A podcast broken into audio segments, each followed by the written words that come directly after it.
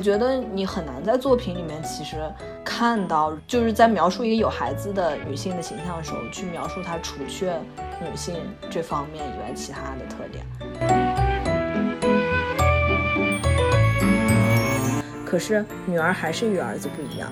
女儿要回应母亲的双重期待，既要像儿子，又必须做好女儿。女性选择可的可可能性扩大的时代，同时也是作为儿子和作为女儿的双重负担，使女儿的负荷更为沉重的时代。果壳前两天母亲节有一篇文章，我觉得标题特别适合来回答这个问题，就是他说，如果下次再有人问到女性你如何平衡家庭和事业，你就跟他回答说，男性如何平衡家庭和事业，我们女性也如何平衡家庭和事业。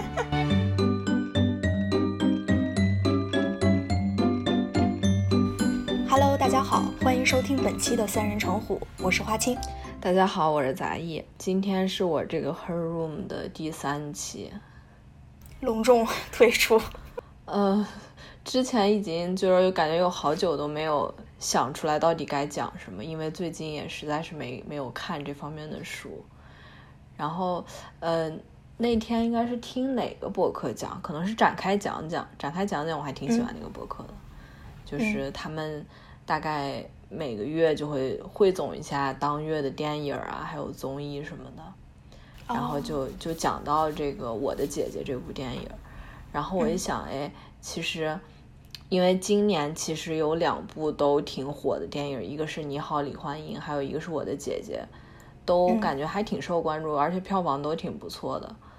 嗯。我好像就是听到有那么几个播客聊过，但是好像也不是特别多。但我觉得这个现象其实还挺值得注意的。不过你好像，所以这期，嗯啊，这期我们就聊李你好李焕英和我的姐姐这两部电影是吧？对对对，从就是今年上半年的这两部，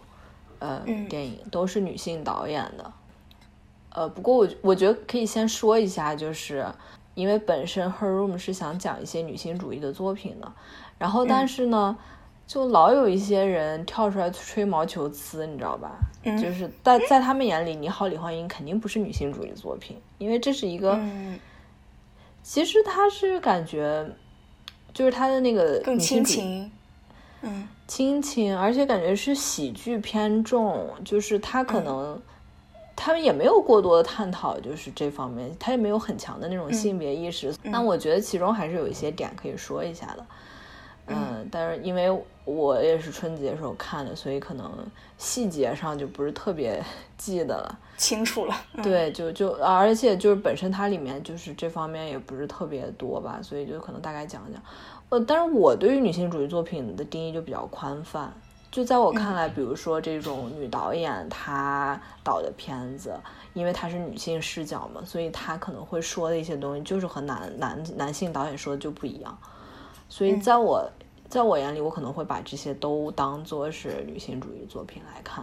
啊，这么宽泛吗？就是你觉得只要是女性导演导出来的作品，都可以作为一种泛女性主义作品来看待？对，我是这么感觉。而且，其实我本身就是，呃，我感觉这就是我在女女性主义或者女权这个问题上的一个大概的一个，呃，总体的一种态度吧。我总体态度就是我。过多不会太就是进行太苛刻的定义，然后与那些比较极端的呃进行割裂或者什么，反正就是我是比较温和的这一派，我感觉，而且我是比较 宽容的，是我基本上什么都能接受。就是像女性主义里面，其实有一些比较极端的流派，啊，嗯，嗯，就是不知道大家就有没有听过韩国女权主义的那个六 B 四 T。就是我，我可能就不在这儿具体做介绍，大家可以去搜一下他们的那个看法，就比较算是现在算是比较极端了。肯定在大部分人看来是比较极端的，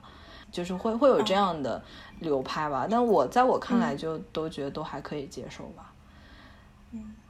嗯。包括这种，可能有些人，他比如说贾玲在导这个《你好，李焕英》时候，也许他没有过多的，就是想往那个方面引导，但是在我看来，他是不可避免的会带着这样的视角的。OK，所以这是你的一个，就在我们这里的一个定义，相当于对对对，就是当然，像我的姐姐这种作品就很明显了。当然，她想探讨就是这方面的问题，但是就这样，都豆瓣上都有一大堆人跳出来就是骂，嗯，说这是一部失败的，就是想说独立女性没说成的一部电影，所以就我们根本就不接受这是什么独立女性之类，就就会有一大堆人站出来批判。我觉得这实在是没有必要，就。嗯，我觉得在现在这个状况下，你哪怕能描述一些状，描述一些情况，不对他做过多的思考，这我觉得都是挺可贵的。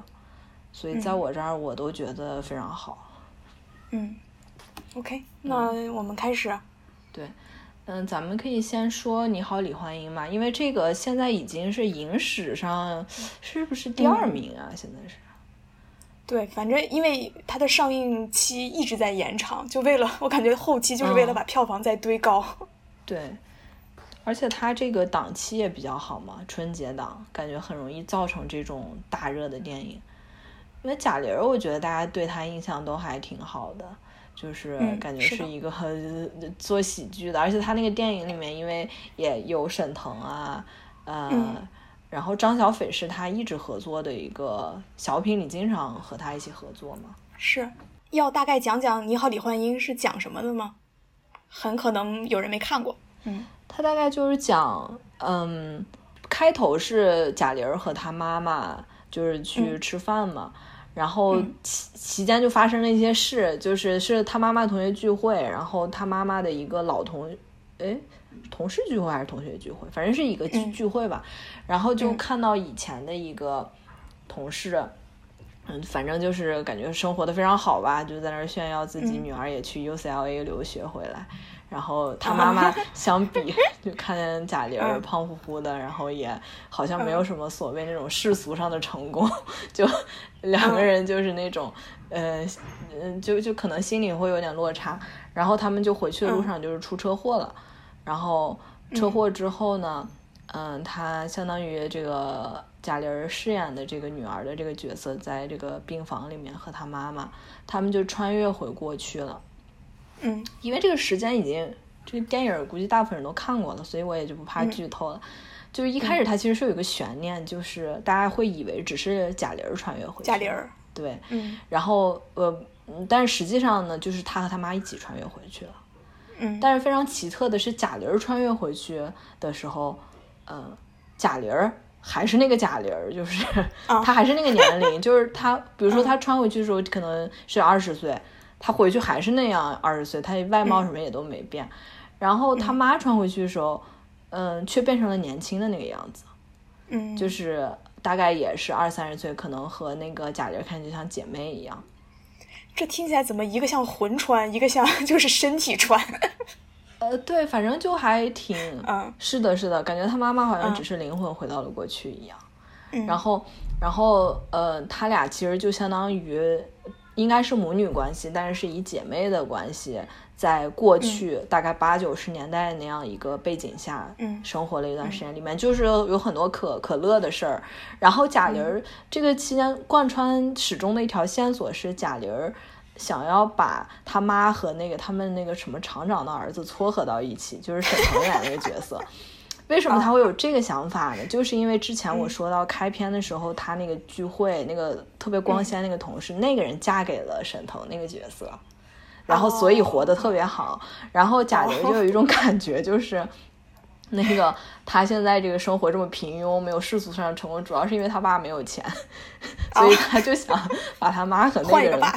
和沈腾撮合在一起，这就是一条主线。这期间就发生了很多可笑的事情。呃，我我我就看着我觉得还挺挺好玩的，反正，嗯嗯。然后我我我觉得在这个里面。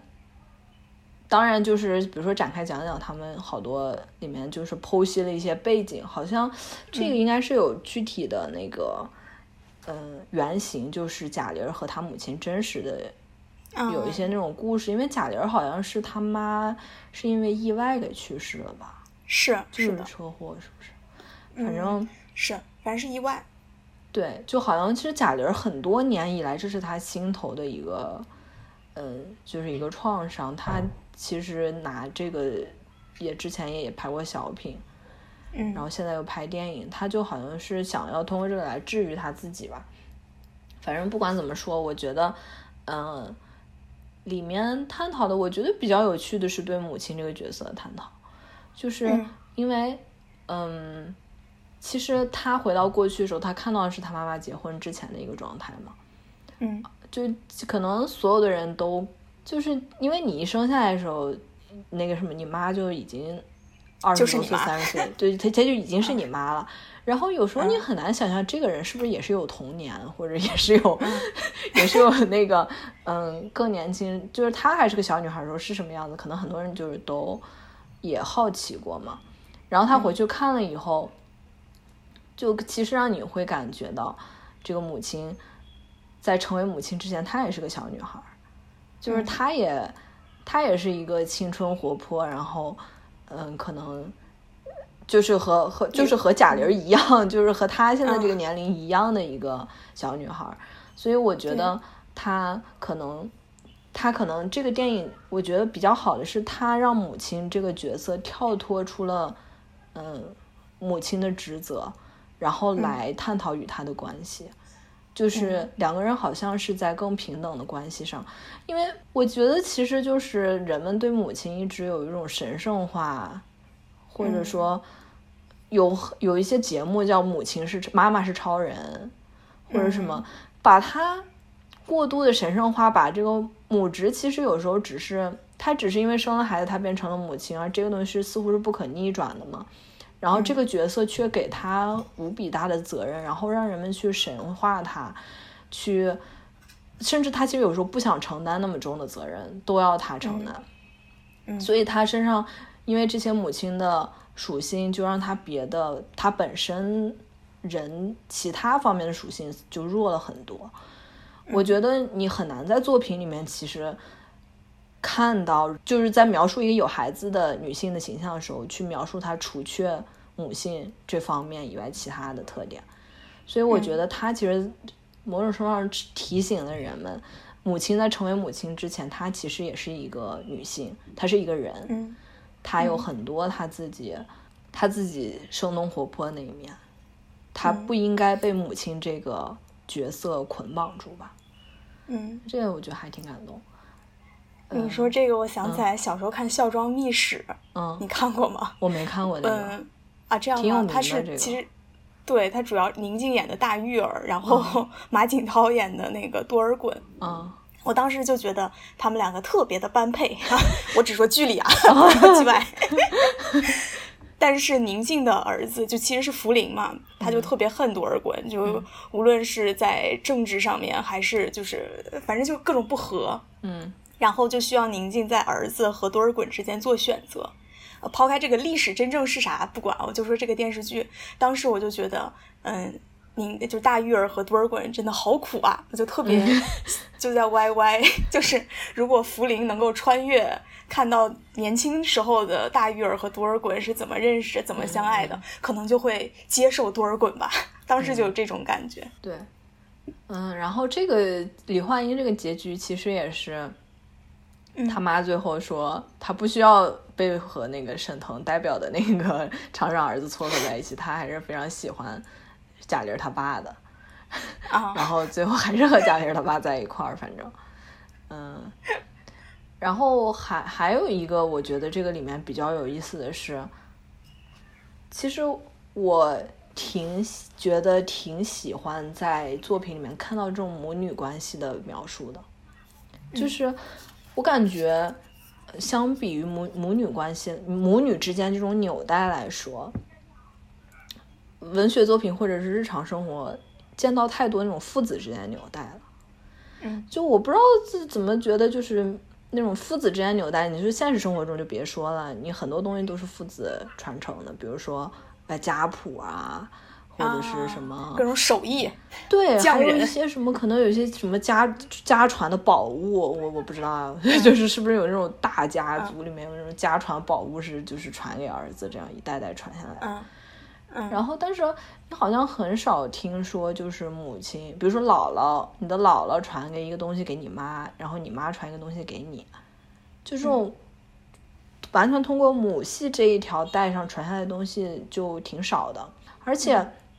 文文学作品或者影视作品里面也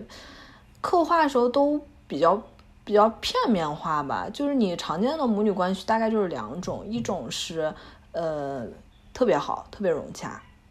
嗯。我一时想不起来代表作品了，反正就是，就就是就是母女之间感情特别好嘛，这是一种。还有一种是，呃，母亲过度关注这个女儿，然后两个人之间的关系特别紧张，就是就是会有这样一种。但是但是其实现实生活中他们的关系可能是介于这两者之间，或者是它有很多特别的地方的，就是，所以我觉得。有这个母女对于母女之间这种纽带的一种刻画，其实还呃，我觉得很感人，而且应该有更多的作品来表现这个吧。嗯嗯，对。然后就是我反正能想到的，我之前原来经常想到母女纽带的时候，我就想到一个东西，就是线粒体。就是我一想到线粒体，我就觉得特别特别感动。因为这个东西就是你的姥姥传给你妈，你妈传给你，就永远都在女性之间流传的一个东西。所以其实，而且线粒体里面还有三十多个基因嘛，可以通过这个基因追溯你的母系来源。嗯，所以我每次想到我细胞里的这个线粒体时候，我觉得特别感动，因为感觉这好像是一条实实在在的母女之间的纽带。嗯嗯。对嗯，然后对关于李焕英，我想就说这么多吧，因为它大体上来说感觉是一个喜剧，它本身好像也，它没有想过多的探讨关于女性，就是咱们现在说这些女权话题吧。咱们可以把更多时间放在最近的这一部，就是叫《我的姐姐》，张子枫主演。对，但其实他的那个导演和编剧也都是女性。所以这部剧就是彻头彻尾，而且他要关注的就是重男轻女这个问题嘛。嗯，先可以给大家介绍一下它的内容，就是嗯嗯，开篇就还挺嗯，就挺惨烈，就是有一个车祸。嗯，然后呃，结果就是这个张子枫饰演的这个姐姐的父母都在车祸中去世。嗯，然后故事从这儿开始。呃，主要的矛盾在于他的父母生了一个二胎，就是他这个弟弟，但是他这个弟弟呢是在这个姐姐上大学之后才生下来的，所以他俩之间相差有十八岁嘛，相当于，嗯，就两个人也没怎么在一起生活过，就还挺生疏的。但是因为现在这个父母去世了，所以姐姐面临的一个困境就是她要不要抚养这个弟弟。嗯，然后一开始呢，就有好多亲戚当然是坐在一起了。就是七嘴八舌，就认为这个张子枫演的这个姐姐应该去养这个弟弟，但是张子枫不愿意啊。他是一个，呃，他这个里面这个角色性格是特别倔强的一个人，而且他是非常想要离开他所在的这个小地方。这个这个他他想去北京考研，这是他的一直以来一个梦想，就是相相当于他一直想走出去，但是他觉得如果他要去考研去北京上学的话，他就没有办法带着他弟弟去，他也没有办法养这个孩子，所以他就打算把他弟弟呃就是送送人嘛，相当于就是领养吧，走了一个程序，然后中间就讲，比如说他怎么去寻找这些领养的家庭，包括他他的亲戚就是。他有一个姑妈和一个舅舅是在这个里面比较重要的两个角色。其实你想一下的话，他的姑妈和他的爸爸本身也是一种姐弟关系，然后他舅舅和他妈妈也是一种姐弟关系。就是这这里面如果总共来看是有三对儿姐弟关系在里面。然后他姑妈呢，就是那种，嗯，典型的那种上一代的那种姐姐，就是奉献了一切吧，嗯。呃，里面就是讲到他这个姑妈以前也是学习也不错的，跟也也考上学校，要去学俄语，但是因为家里只能供一个，然后就把自己这个上学机会让给弟弟，嗯，然后相当于自己就没有上学，而且中间还讲到他曾经想去俄罗斯做生意，但是。呃，刚去，结果张子枫演的这个角色就出生了，然后就被他奶奶，被张子枫他奶奶叫回来说，你你必须得呃就是叫回来照顾侄女儿嘛，所以他就回来，他就是那么一个感觉为这个大家庭操心的要命的一个这个女性形象，里面。里面就是你能看到，包括一开始这个葬礼的那种情况，都是这个姑妈上上下下帮人倒水啊、操持、跟人寒暄，都是她一个人在做。嗯，然后，嗯，这个姑妈呢，本来是就是她当然是强烈反对这个弟弟被送养的，她觉得这就是姐姐的责任嘛。嗯，然后，但是她自己呢，因为她她的丈夫好像是有一些身体上的疾病。所以她就没有办法抽身来照顾，就就他自己当然是想着，如果他有时间，他要养这个弟弟，他来。对，但是因为她她丈夫身体不好，然后她要介绍，所以她就没有时间，最后就不得不让这个呃张子枫演这个姐姐，要不就找个送养人家吧。后来是这个他这个舅舅跳出来说是想养这个孩子，但是他舅舅是一个每天混迹于麻将馆，然后各种这个赌钱。而且就是输了很多钱的那么一个人，后面，嗯，反正也因为因为张子枫发现他弟弟跟着这个舅舅在麻将馆里面学会了赌钱，而且给了一个镜头，就是那个小孩在那儿搓麻，而且耳朵上挂着一根烟，就是才三四岁的一个小男孩，然后跟人说什么就是要给钱要钱这种事，反正最后也没也没成，反正最后就想找一个领养人家吧，嗯。嗯。故事的结局其实是一个开放性结局，就是这个领养人家想要姐姐签一份协议，就是永远以后不要不要见这个弟弟了，因为这个领养人家觉得他如果总是去见这个弟弟的话，说不定以后就是不是跟自己不太亲啊。然后就是在签字的这个地方，电影就结束了。嗯，就是呃，张子枫演的这个姐姐就跑到外面和这个弟弟一起踢球，然后他们俩。好像把这些所有这些矛盾先都抛在脑后了一样，但也没有给一个结局，说到底最后是怎么解决的。嗯，他他贯穿始终就是这么一个是否要领是否要养弟弟还是弃养弟弟，就是在这么一个选择当中找谁养弟弟，对，去贯穿了这个电影，然后嗯。里面当然会穿插很多那种回忆的情节，就是包括为什么这个计划生育高压状况下，为什么张子枫会有一个弟弟，这个里面穿插的一些东西，我觉得就是概括了这个女孩的成长的历史。嗯，然后他想反映的当然就是他这个重男轻女的环境，我觉得可以和最近这个因为第七次人口普查数据出来。说那个男性比女性，中国男性比女性多三千万嘛？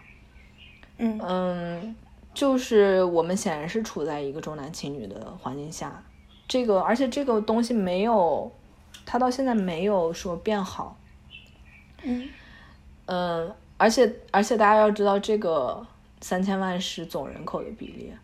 而六十岁以上人口占到百分之十几嘛。所以是一个老龄化还比较严重的一个国家，老龄化的国家，老龄人口里面基本上女女性的人数远远大于男性的，嗯，所以你可以算一下新生儿男女比例是多少，然后青壮年里面男性比女性又多出多少，那个数字是非常可怕的，肯定。所以，所以他这个整个这个成长环境，当然就是这样一个重男轻女的环境。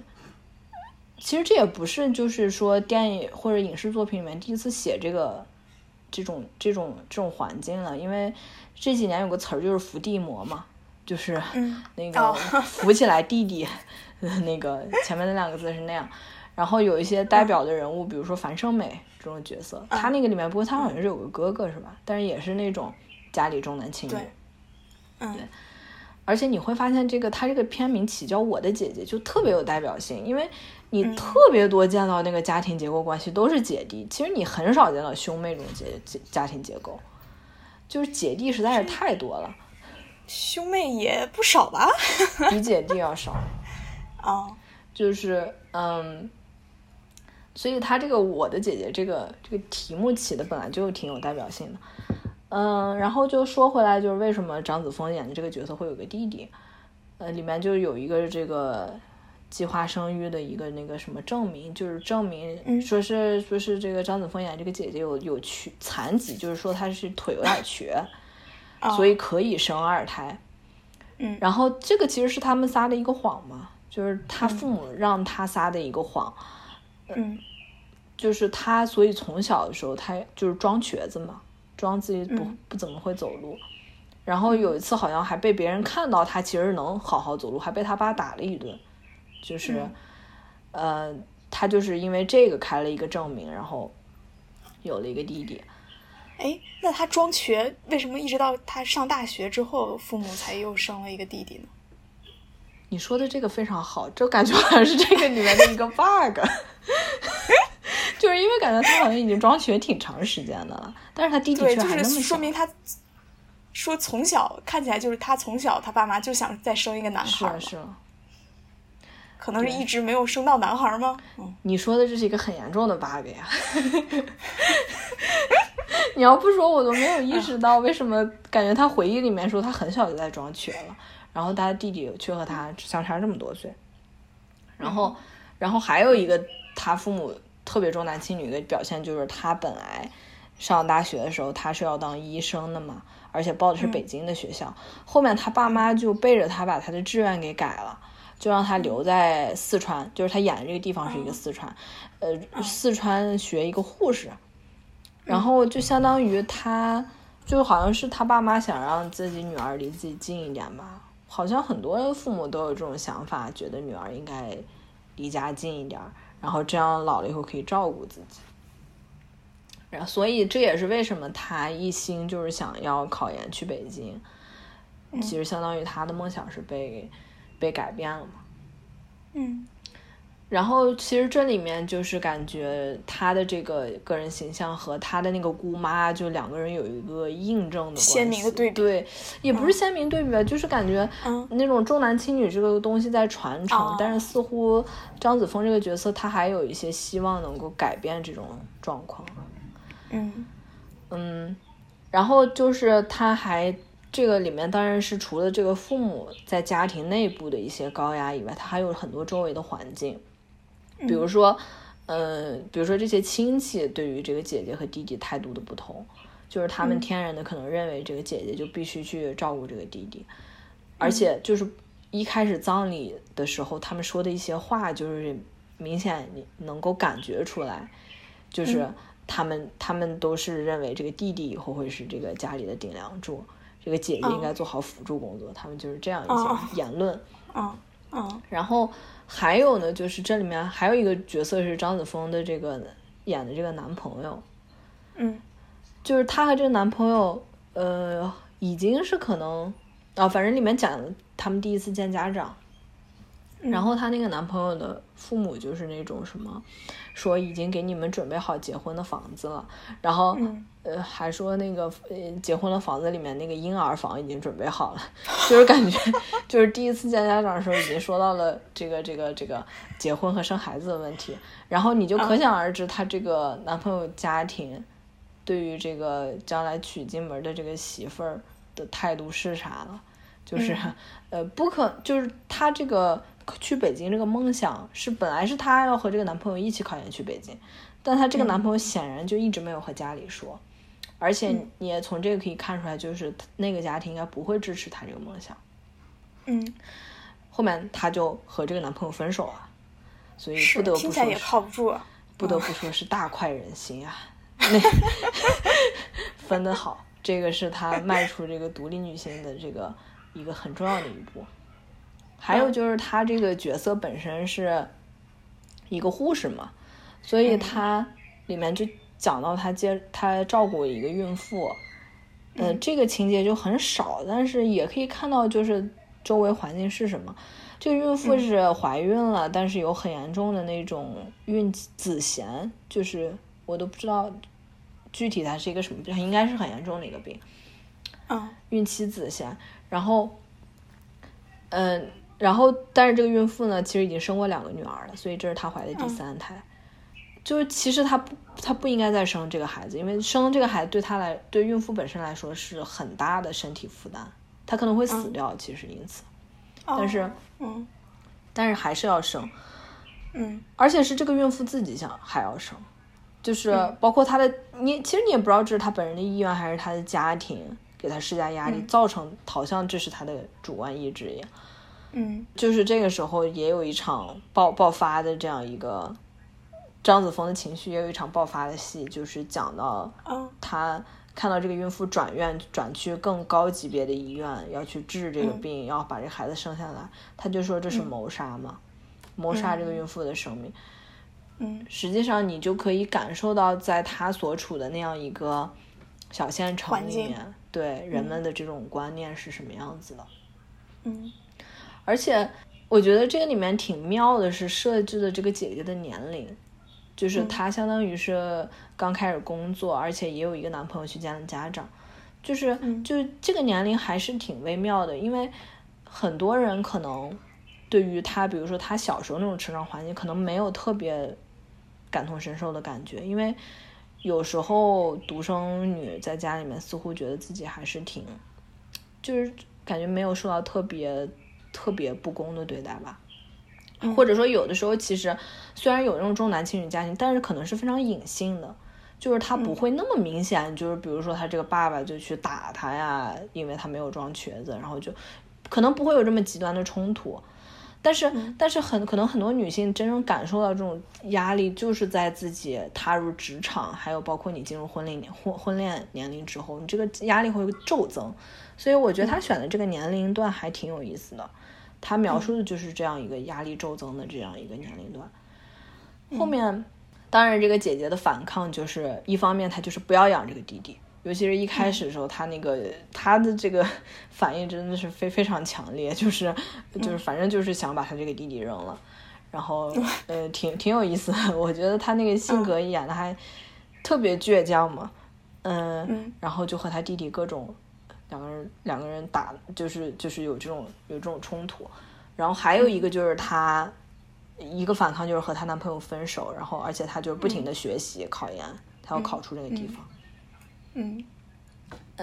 然后最后结局的时候，不就是这个姐姐本身是准备要去北京了，然后也把这个弟弟嗯。放给一个领养家庭，但是最后要签那个字，他又不知道他签没签，可能是没签，嗯。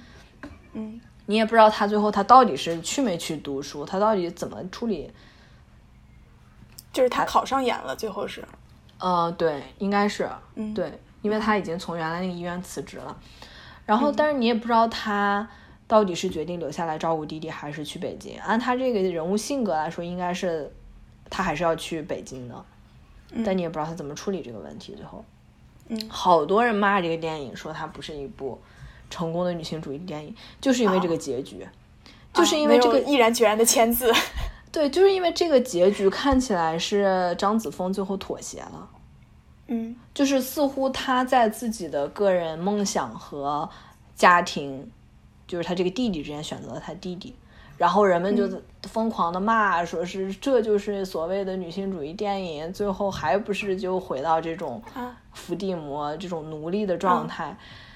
嗯嗯，但是我自己觉得这个结局其实挺好的呀，就是而且我不知道为什么，你为什么我不知道人们为啥要对女性主义者苛责呢？就是你说通篇你看下来这个电影，张子枫这个角色她是不是一个女，她是不是一个有独立意识的女性？她显然是，因为她做的那一系列行为都证明她显然是。然后你们就因为她一个结局，认为这个人妥协了，这个人懦弱了。呃，我觉得没有必要让女性主义者做的这么绝吧。就是你想想，如果她最后这个结局真的是她就在这上面签字了，一辈子不见她弟弟，她就是一个人毅然决然去北京。我自己站在他那个角度想，我觉得这不太现实吧。就是你没有必要要求一个女性主义者，她不能有任何亲情，或者说她必须要做这种怎么说跟她的家庭割裂这种行为，好像才能体现她的独立，这是没有必要的，也是过分苛责了。你如果这样的话，就是我感觉你在似乎你。似乎他们如果要求结局这样拍的话，就是不能允许女性主义者身上也有人性的存在似的。嗯，对对，我觉得这个是有点过分啊。嗯，你不能说最后这样一个妥协，可能妥协的结局，因为是很多人其实是是这样生活的嘛，就是嗯不得不说，可能是现实中很多姐姐最后会选择这样的事儿，然后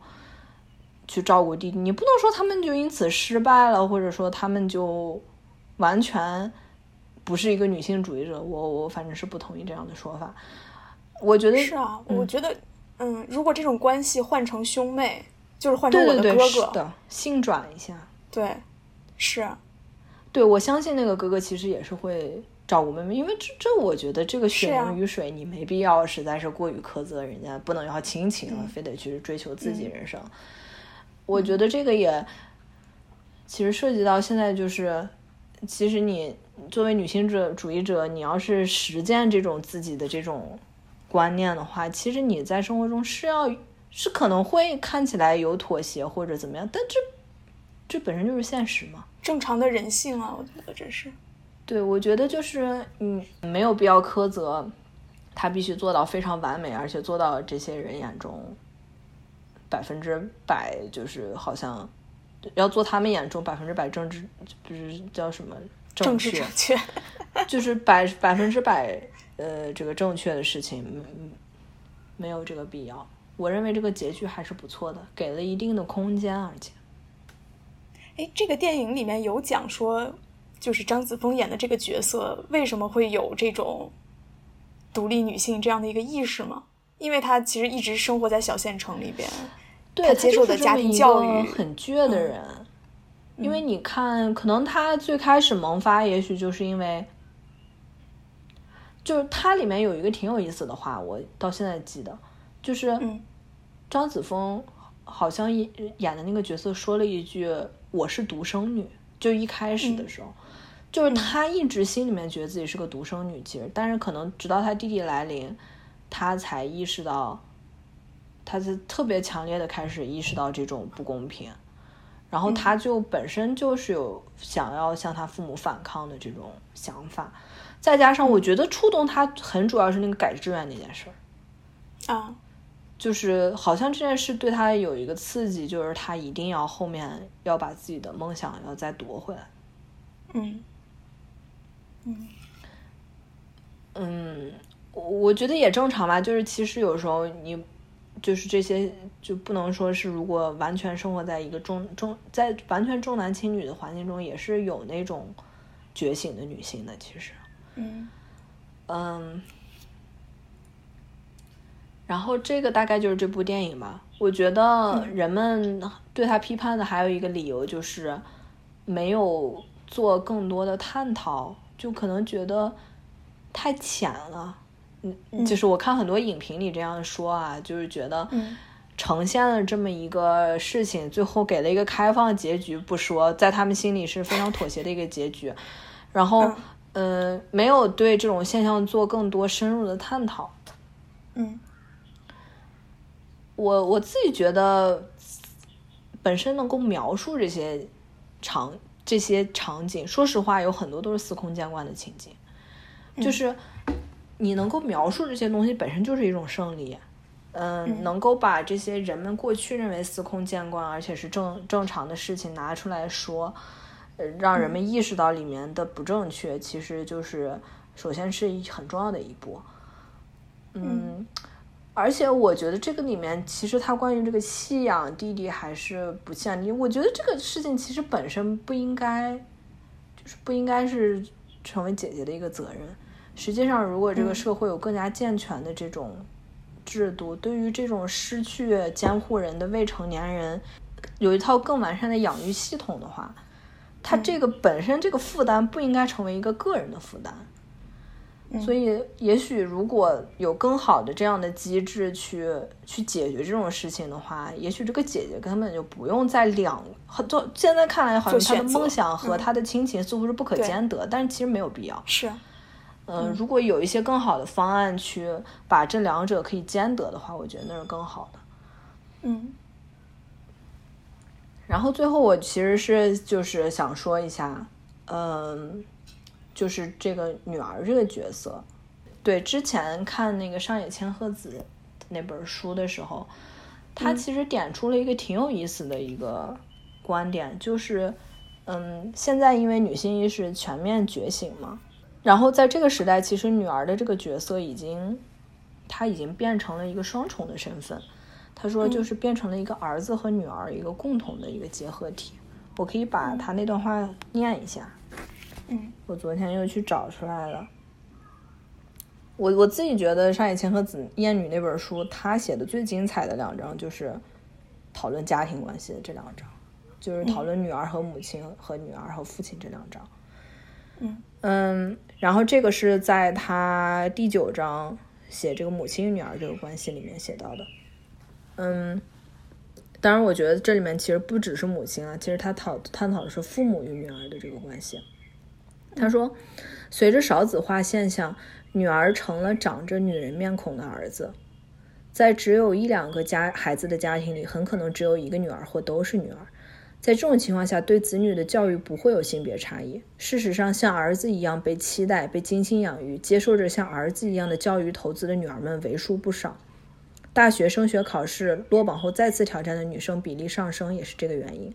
可是，女儿还是与儿子不一样。女儿要回应母亲的双重期待，既要像儿子，又必须做好女儿。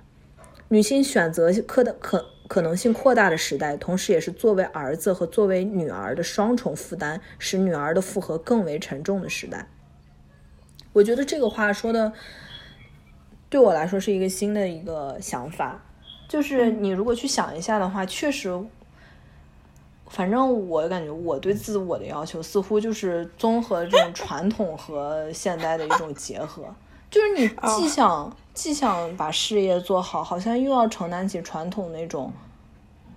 就比如说照顾父母，比如说如果他们生病的话，照顾父母啊，或者是，比如说你呃什么做家务啊，作为妻子做家务，然后作为母亲又要照顾孩子，似乎你就是要承担双重的传统的角色，也要承担现代的角色。嗯，但是其实你反过来想一想，对于男性是没有这样的要求的。我几乎没有听过有人对自己的儿子说：“你得好好做家务啊，要不然以后你的呃岳父岳母看着你就会把你赶出家门。”我从来没有听说过，但是我很常听到，就是母亲对女儿会说这句话：“就是你现在不会什么都不会干，以后会被你的婆婆嫌弃的。”为什么对儿子没有没有那方面的要求？对对女儿首先是有传统上的要求，然后你又希望她事业也做得好。就可能大部分人如果只有一个儿子的话，他们对于儿子全部的期待就是事业做得好就行了。你你可以不管家庭，如果他在家庭上能够投入百分之三十的精力，就是那么人们就会说他是一个好父亲、好丈夫了已经。嗯，但是相相相对于这个女性来说，如果女性只如果女性大家会认为女性投入百分之五十到百分之八十什么之类，这就是一个很正常的一个区间，就是人们不会认为说是你好像你你过度付出了。所以，其实女性压在女性身上的压力真的很大。她们既要回家做家务，做好母亲，做好女儿，她们同时还要在职场上去奋力拼搏。而你不，而而其实女性在职场上又很累。大家如果去看一下那些什么各种招聘的这个门槛，女性往往要考得非常好才能和别的男性进行竞争。有多少招聘启事上写的就是只要男性？然后，而且会。会有一个灵魂拷问，就是在一些面试里面，就是问女性你要如何如何平平衡家庭与还与事业的关系。嗯，这个问题以前闫宁其实也在这个他的博客里面写过。他说他有一次在那儿面试博博士生的时候，就有一个教授像一个女博士生就问了这个问题，然后他当时就跟这个女孩说：“你可以不要回答这个问题，因为他们没有问之前的男博士生这个问题。”嗯，呃，为什么跑到当是一个女性时候，你就要问这个问题呢？我我觉得果壳前两天母亲节有一篇文章，我觉得标题特别适合来回答这个问题，就是他说，如果下次再有人问到女性，你如何平衡家庭和事业，你就跟他回答说，男性如何平衡家庭和事业，我们女性也如何平衡家庭和事业。你为什么不问男性这样问题？是男性不需要有家庭吗？所以，我我我觉得，呃，这个灵魂拷问实际上是就是新时代女性女性的面临的一个，就是因为你背有了双重期待嘛，所以这是一个新的问题吧。然后，我觉得这也算是一个阶段性的进步吧，就是女性为了争取到更多的东西，然后需要去多做一些付出。对，就可能这个阶段过去之后，这个问题就不会再被拷问了。当人们觉得男性和女性一样需要平衡家庭和事业的时候，只不过这个时间有多长，呢难以估量。对，只能说这是一个美好的期待。就是如果我们这一代人特别特别的辛苦，能够把这个扛过去，然后有，当你看到公司的百分之五十的领导都是女性的时候，那一天，然后他们可能会，就是当你看到这个国家有百分之五十的领导都是女性的时候，希望到时候真的会有一些不同。希望我们之后的那些，嗯，下一辈的那些女性，她们能够有更轻松的一种生活方式。其实关于这个女儿，这个我还想说，就是有时候，嗯，大家会说啊，独生子女这一代可能在无形之中提升了一些独生女的这个位置，可能我们是向着更好的女性男女平等的阶段在发展，但是，嗯。首首先，你从数据上来看，这显然不是。重男轻女这个事情仍然是一个很强的一个事实，它还在传承，在这一代甚至有很就是甚至更强了，因为因为允许二胎啊什么，你如果去什么抖音上看一看，好多人在那些生了儿子的那个母亲的视频下面留言接男宝，哦，就是你几乎很少看到有人在那儿写接女宝。这种还是有很多人就是只想要儿子嘛，然后，但是我觉得就是，即便作为独生女，其实我我们俩就是我和花青，我们俩都是独生女，但是我我觉得我成长过程中，我一直觉得我好像有个隐形的弟弟，就是或者说，我感觉我无数次的感觉到，我好像在被被被问一个问题，就是如果你是一个男孩会怎么样的那种问题，或者如果你有一个弟弟会怎么样？就是我总觉得有这个 what if 这个问题一直出现在我的生命里，就是似乎我不停的在被和男性比较，或者说在就是在假想，如果就是我在被别人假想，如果我是一个儿子的话，会是什么样的情况？就我感觉它就像是一个阴魂不散的一个问题，一直出现在我的生命里。我不知道，我不知道那些儿子们，就是这些 男孩们。成长中会不会被人问到你如果是一个女儿会怎么样？但是我的生命里是不止一次被人问到如果你是一个儿子会怎么样。所以我觉得，嗯，我的姐姐虽然她这个她这个电影里面是想呈现一种非常冲突、非常强烈的一种姐弟关系的，非常重男轻女的这种极端的比较还是比较极端这种家庭环境，但是其实有很多时候这种东西就是隐形的存在的。即便你是一个独生女，你也仍然是面临着这样的歧视。有时候我其实就觉得 这个东西就像一个诅咒一样，就是那些你看不上的那些话，它会在某个时刻就突然窜出来。比如说，你从小到大听到了很多女孩没必要那么努力啊，什么以后你反正也是要多照顾家庭，多亲近家庭。有时候就会给自己找借口，就是比如说在这儿，嗯。想着我为啥要这么辛苦啊？我要不去休息一下吧？感觉我也没必要这么拼，反正我以后那个什么，反正我是个女的。就这个声音有时候本来是外界的一种声音，它忽然就像变成一个诅咒一样 出现在你自己的脑海里，然后你就会觉得既恐怖又觉得愧疚，就是因为你意识到了，你突然意识到你内心竟然有这样可怕的想法，而且。嗯，然后你想跟他做斗争，就是我觉得能意识到是个好事儿吧。但是，嗯嗯，反正，但是我觉得，觉得作为女性主义者本身就是这样。你其实适合一个和自我斗争的一个过程，因为你要抛弃很多以前你听到的东西，你想要建立一个新的秩序。这个过程虽然是很艰难，但是能意识到还是第一步可以迈出的吧。而且我也希望，就是如果听，如果能听咱们节目的这些人里面有父母的话，如果你有你有女儿或者儿子的话，就是如果你能从一第一开始就平等的教育他们，嗯，我觉得尤其是人们其实有时候很多强调对女儿应该怎么怎么样教育，我觉得对于儿子教育是也是很重要的，但是人们往往就忽略了这件事，就是似乎呃不知道怎么一生儿就变成既得利益者了，好像。